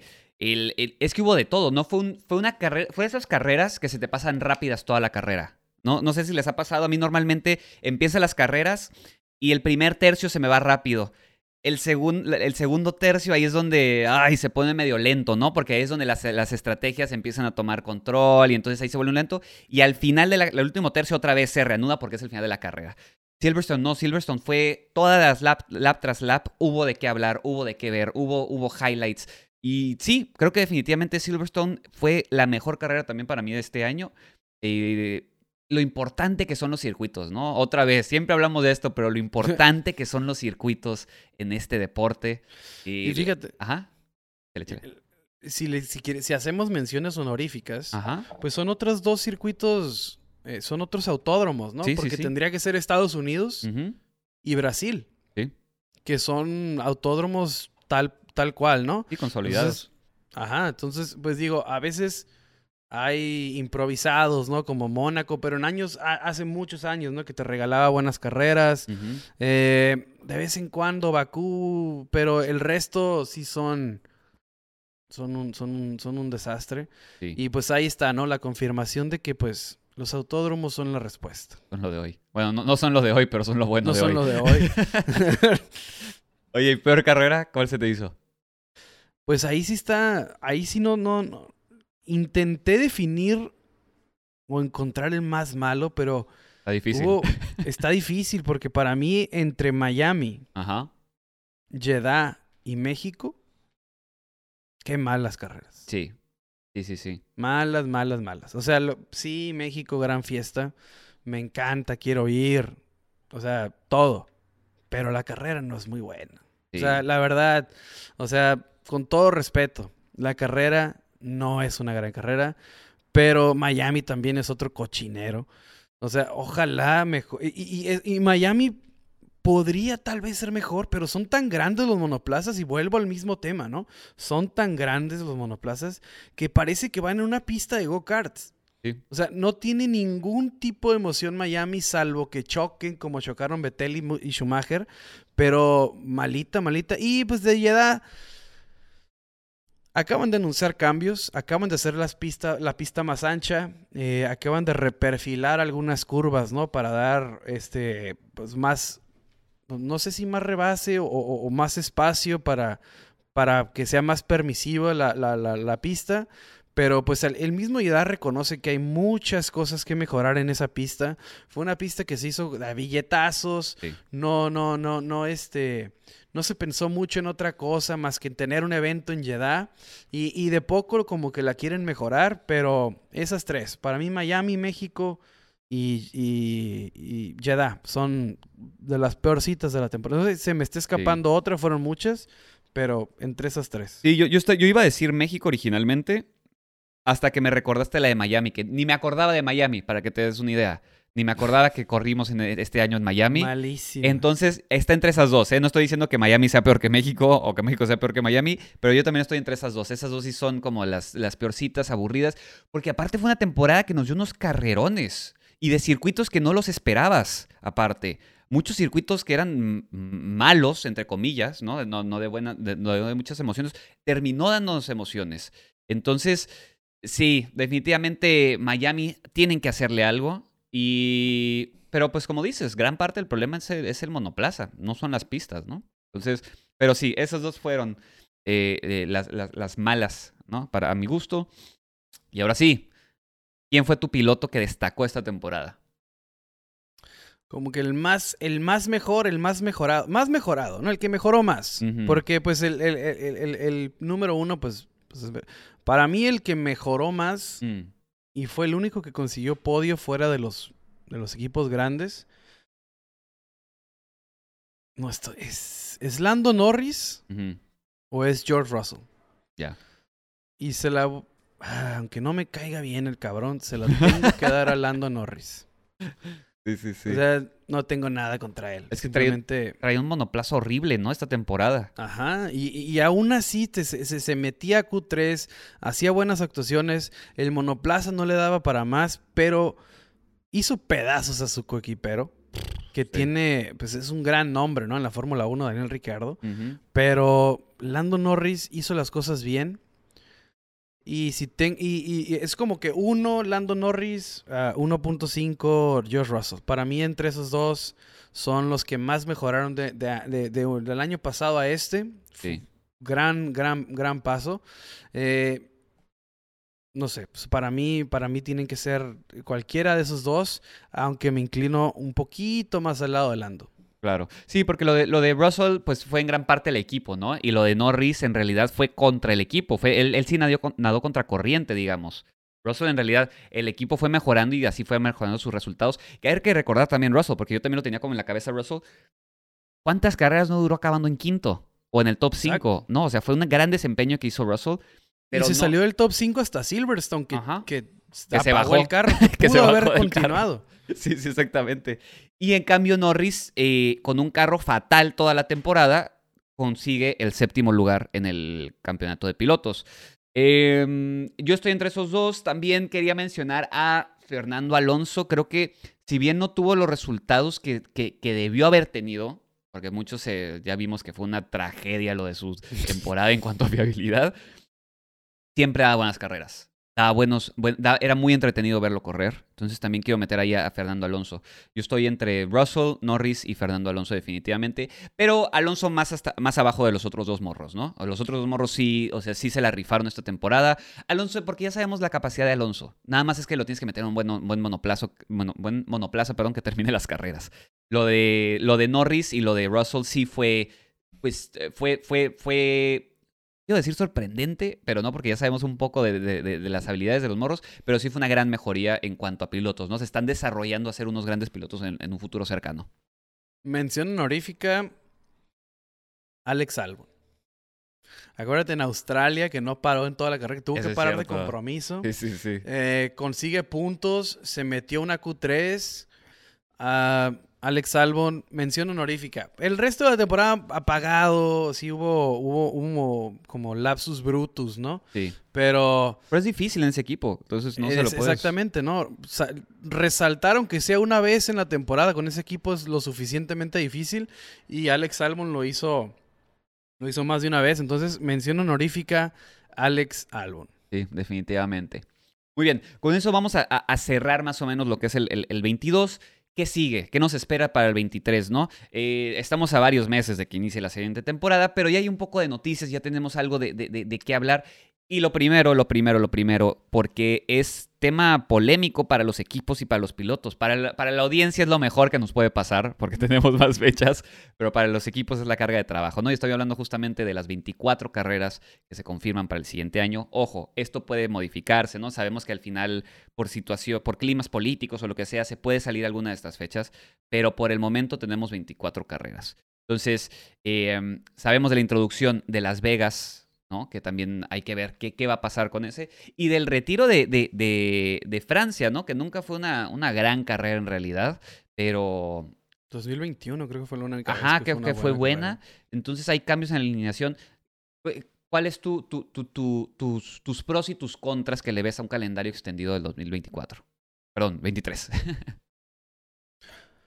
Pues pros, obviamente, como dices, ¿no? Como aficionado, pues quieres ver carreras todos los fines de semana, ¿no? Cuando no hay, incluso, pues, o sea, ya, después de tanto año, cuando no hay carrera te quedas como que algo le faltó al domingo. Está raro, ¿no? Está raro. Algo, algo, no tuvo este domingo. Entonces, y cada vez es menos ese sentimiento porque, o sea, desde 16 carreras ahora hasta 24. Pues imagínate. Un mundo. Eh, eso, eso para mí como aficionado es, es, positivo, ¿no? Tener más, más de lo que te gusta, pues siempre va a ser mejor. Eh, negativo, pues, fíjate, a mí se me hace, pero no sé si es, si es negativo, pero los récords que empiezan a romper los pilotos empiezan a, como por ejemplo las victorias de Max. Y a mucha gente le molestó que pusiera, pero es la verdad, es la verdad, señores. Eh, a mucha gente le, le molestó que pusieran el título del, episodio, en, la descripción cuando puse el post, puse como que la temporada más dominante de un piloto. Es que es la verdad. O sea, no estoy diciendo que, oh, Max, el mejor de todos los tiempos. No, pero pues es el piloto que más carreras ha ganado en un año. Exactamente. Es una estadística, es fría y ahí está la estadística, pues. Exactamente, ¿no? O sea, puede no gustarte. O sea, a mí Max no se me hace el mejor piloto de todos los tiempos, pero pues ese fue el piloto que más carreras ganó en, un año. Y no hay nada más que hacer al respecto. Entonces, ese es un dato frío que, pues, es consecuencia de un calendario tan extenso. O sea, es un calendario muy largo que puede no gustarte, que los, los récords se van a empezar a romper porque hay mucho más espacio, con, con cual, hay mucho más tiempo, espacio, carreras para romperlo. Eh, las, las, victorias de, de, Lewis Hamilton, no, creo que andan 103 victorias. Eh, si vamos a estar en 24 carreras al año, quién sabe hasta cuánto lleguemos en unos 10 años. O sea, después 103 carreras, pues no va a ser el gran récord, ¿no? Exactamente. Y entonces esto, esto va a empezar a pasar eh, en cuanto más se extienda eh, los calendarios, eso para mí. Entonces es algo que, pues no sé si es un con, no sé si es algo que no me gusta, pero pues los, los récords empezarán a, a perder importancia, ¿no? El hecho de cuántas pole positions va a tener Max Verstappen de aquí a cinco años. Si Red Bull sigue así, ¿cuántas pole positions va a tener Max Verstappen? Entonces, y, va a tener 24 oportunidades para sumar en cada año. Entonces, pues en, en, en, en muy reducido eh, cantidad de tiempo va Max Verstappen lograr alcanzar a pilotos que les costó toda su carrera, ¿no? Es raro porque en otros deportes nunca se han incrementado, o sea, en muchísimos años no han incrementado los minutos por juego o las fechas, o es, es, justamente lo que dices, o sea, los récords están perdiendo valor, o sea, los de Cena, los de Pros, todos estos récords van a desaparecer eventualmente porque la facilidad con la que vas a sumar puntos o carreras o pols o lo que, la estadística que quieras, va a ser mucho más fácil por el puro número de, carreras o, u, oportunidades en el año, como lo quieras ver. Exactamente. Entonces, para mí, eso pues, es una de las cosas. Y otra cosa que me pregunto mm. con calendarios tan largos es si vamos a ver carreras más largas. Carreras de. Eh, carreras de los pilotos, me refiero. Ah, por ejemplo, que, tiene 20 años ahorita Fernando Alonso. ¿Hubiera durado 20 años Fernando Alonso en la Fórmula 1 corriendo 24 veces al año? Mm, buen punto. O sea, sí, sí, sí, sí, sí. Eso es, es, es estar viaje y viaje. Y por ejemplo, un, un fuera de serie, un, un, desquiciado mental como Fernando Alonso que no tiene ni familia, para estar metido al 100 en, en la Fórmula 1, quizás sí. lo logre, ¿no? Pero, por ejemplo, un, un, un, hombre de familia, alguien que, que, tenga otras aspiraciones en la vida, llámese Sebastián Vettel, uh -huh. llámese incluso Sergio Pérez, que tiene dos hijos, que tiene otras prioridades en la vida, pues se van a estar retirando cada vez más y más, más jóvenes después de estar, por ejemplo, 10 años corriendo 24 veces al año, viendo a tus seres queridos nomás dos semanas al año, porque no vas a tener mucha oportunidad, porque vas a estar viajando todo el maldito año. Sí. Entonces, eso me pregunto, ¿no? 24 carreras al año, ¿va a ser las carreras de los pilotos más longevas o las va a cortar? El, Así, el burnout, entonces, ¿no? El famoso burnout. Entonces, eso puede, de cierta manera, tal vez contrarrestar, ahorita que lo digo, puede contrarrestar mi tema de los récords. Uh -huh el hecho de que no duren ya 20 años como Fernando Alonso. Claro. Pero también, o sea, son muchas más chances. Y si tienes éxito, pues te vas a quedar. Y sí, los sí, récords sí. van a pasar a ser historia, ¿no? Es cierto, no había pensado eso. El, el desgaste mm, pues emocional o, o, o, anímico, ¿no? Que tiene el piloto con 24. Y deja tú el piloto. Los, el, los ingenieros, los equipos de pit stop también, que ellos también ah, normalmente trabajan el doble que los pilotos, ¿no? Se quedan toda la noche trabajando y así. Entonces, haces un muy buen punto, la extensión del calendario y la fatiga que puede producir en los equipos, pegado con el límite de presupuesto que estamos viendo. Entonces, que es lo que no hace nada de sentido, ¿no? Estás metiendo más fechas, pero les estás dando menos dinero a los equipos para conllevar esas, eh, fechas adicionales. Entonces, ese sí es, es, es, un rollo que ya hemos platicado bastante en este podcast, pero es que eh, se tiene que hablar porque es un problema muy evidente que dices, ¿cómo no se les ocurrió esto? Estás metiendo fechas de más, estás quitando dinero, no estás extendiendo las partes para los monoplazas también, ¿no? O sea, estamos hablando de, de, lo, de, de los motores. Eh, es muchas cosas que, que, que, se le podrían decir a la FIA que estás haciendo, pero no nos sorprende. es el pan de todos los días. Muy bien. Entonces, así con el calendario para el siguiente año. Eh, también, pues hay que recordar, se van a hacer los, los, los, cambios en la... Pues se va a seguir construyendo encima de la aerodinámica. Hay pilotos nuevos, ¿no? Se confirman, se confirman ya el piloto de Williams, se, eh, Logan Sargent, se confirma el cambio de Gasly, se va al PIN. Hay que recordar que esa va a ser una... Todos creemos que va a ser un, un, un, un matrimonio con muchos problemas, el de Alpine, entre eh, Esteban Ocon y Pierre Gasly. Debris, que entra a Tauri, hace rato lo comentábamos. Entonces hubo varios cambios de alineación, Ricciardo se va. Eh, Nico Hulkenberg. Nico Hulkenberg regresa justamente a, a, a Haas. Entonces, eh, Alonso se nos va a Aston Martin, se nos va a Betel. Hubo un movedero de pilotos. Creo que es uno de los años que más hemos visto movimiento en, en, en los pilotos. Normalmente, lo comentábamos Jorge y yo, eh, normalmente hay cambios pero internos, ¿no? O sea, la parrilla nada más se mueve, pero son los mismos jugadores, se cambian de asiento nada más. Este año pasó de todo, se cambiaron de asiento, se salieron, entraron nuevos.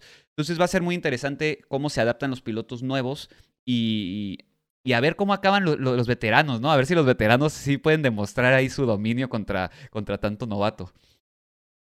Pues sí, a ver cómo regresa Nico Hulkenberg. Eh, pues Haas le apuesta a la experiencia y a, pues, ¿cómo se puede decir? A, es, esa experiencia y también calma, ¿no? Mm. Para manejar circunstancias adversas de claro. Nico Hulkenberg y dejar de invertir en, en, en reparar el carro de Schumacher y utilizar ese dinero de una manera más eficiente. Exacto. Entonces, pues esa es la apuesta de Haas para el año que viene. Se despide la Tiffy de la Fórmula 1. Viene pues el, el, el, tan deseado piloto estadounidense, viene Logan Sargent. Uh -huh. eh, como dices, a ver el drama que va a haber en 2023 con las parejitas, ¿no? Una, la más obvia, que es Pierre Gasly y Esteban Ocon. La otra, vamos a ver si es cierto que va a haber armonía en Aston Martin con Stroll. eh, eh, o sea, Alonso y los Stroll, yo la verdad no compro nunca esa versión de que se van a llevar excelente, no. pero todo puede pasar. Y ahora la tercera, la tercera, la novela, eh, pues son, son los Red Bull se arreglaron los pilotos, o sea, se están llevando bien, o sea, ¿cuál va a ser el, el, el, el checo rebelde? Que ojalá eso sea el caso, sí, sí, sí. O, o, seguirá el checo sumiso. Uh, esos, son, esos son los temas. Y en Haas también, Nico Hulkenberg y Kevin Magnussen fueron partícipes de un, de un momento ahí bastante chistoso en la Fórmula 1, Sí, no sí, se sí. llevan muy bien también, pero no creo que sea... eh, el, el- el tema Haas no creo que sea tan divertido. Claro. Creo que se, van a, se van a enfocar más Tienen en mucho que cosas. trabajar, ¿no? Tienen mucho que hacer sí, en el sí, equipo. Hay mucho, hay mucho que mejorar como para estarse peleando entre sí. Entonces, pues para mí lo, lo de Aston Martin, no se los compro nunca. Eh, lo de, lo de Alpine, que va a estar divertidísimo. y lo de Red Bull, a ver qué pasa. Pero, pues sí, eso, es- eso, fue, el 2000, eso fue el 2022. Exactamente. ¿Y algún temita que se nos pase por ahí, Jorge, para este episodio? No, creo que... Con creo que eso cerramos. con eso cerramos. Muy bien, muy bien, amigos. Pues bueno, ese fue la, esa fue, perdón, la recapitulación de la temporada 2022. No nos queda más que esperar ahora sí. Eh, ¿qué, qué te gusta para que empiecen las, las, las prácticas en finales de febrero, inicio de marzo? Yo creo que empezamos a ver noticias de las prácticas. Entonces, es un invierno largo el que vamos a sufrir. Pero bueno, ya sabemos Igual que... nos aventamos un episodio como tipo Power Rankings, ¿no? Sí, sí, sí, algo A así ver, podemos aventarnos, sí, calificando. sí. O sea, Ajá. nosotros, nosotros todavía no, no, no estamos cerrando la temporada ahorita, pero pues le estamos diciendo que ya no hay Fórmula 1 hasta el siguiente año. Así que nosotros vamos a seguir aquí dándoles un poco de datos antes de nosotros cerrar nuestra temporada oficialmente, pero, pero sí, ¿no? Entonces, amigos, eh, preguntas que les hayan sali- eh, salido en este episodio, ya saben que las pueden compartir con nosotros, saludos, todo ese tipo de cosas que, que, que sea de interacción con nosotros. Recuerden que estamos en redes, estamos en Facebook, Instagram, Twitter y YouTube.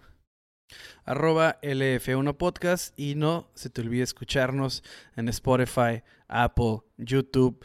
Eh, recuerda que si te gusta el contenido nos ayudas mucho con un like, calificándonos con estrellitas en, Spotify y pues nada más. Así termina la temporada 2022. Espero te haya gustado el episodio.